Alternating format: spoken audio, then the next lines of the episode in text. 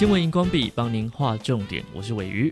夏天喝手摇饮料降温，小心喝下塑胶碎片。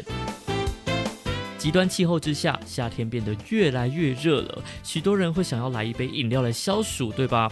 不过，最近有一名三十七岁的女性却不小心误吞了塑胶杯盖上面圆圆的吸管孔塑胶片，研判呢是因为塑胶杯盖的品质不好，所以掉落了。幸好就医治疗之后呢，食道没有受到严重的损伤。大林慈济医院的急诊主任李怡公，他就提醒大家，遇到这种状况绝对不可以催吐，避免在过程当中让异物再次伤害到食道或者是内部的器官。手摇饮料藏健康问题吗？细菌可能比马桶还多。说到喝手摇饮料，最先被想到的健康问题就是热量。不过当中有超量的细菌，我们却是难以发现。根据新头壳新闻的报道，有健康疑虑的地方，除了是手摇饮料的原料之外呢，还有器具消毒如果有问题，会导致在饮料做好的瞬间，细菌数就已经超标了。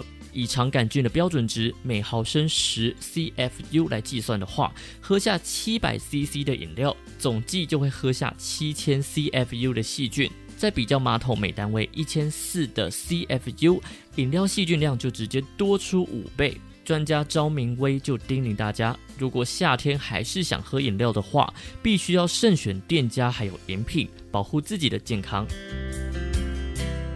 一杯饮料喝整天吗？细菌已经爆炸成长，饮料喝不完怎么办？冰起来想喝再喝啊！你也是这么想的吗？No，有一个日本节目叫做《差别在哪里》。根据这个节目的实测，发现喝一口饮料之后，如果把饮料放在温度二十八度、湿度百分之七十的环境放超过二十四小时的话，饮料内就会爆炸成长超过一百万个细菌。就算冰起来，也只是减缓细菌繁殖的速度而已，也是非常不建议放太久的。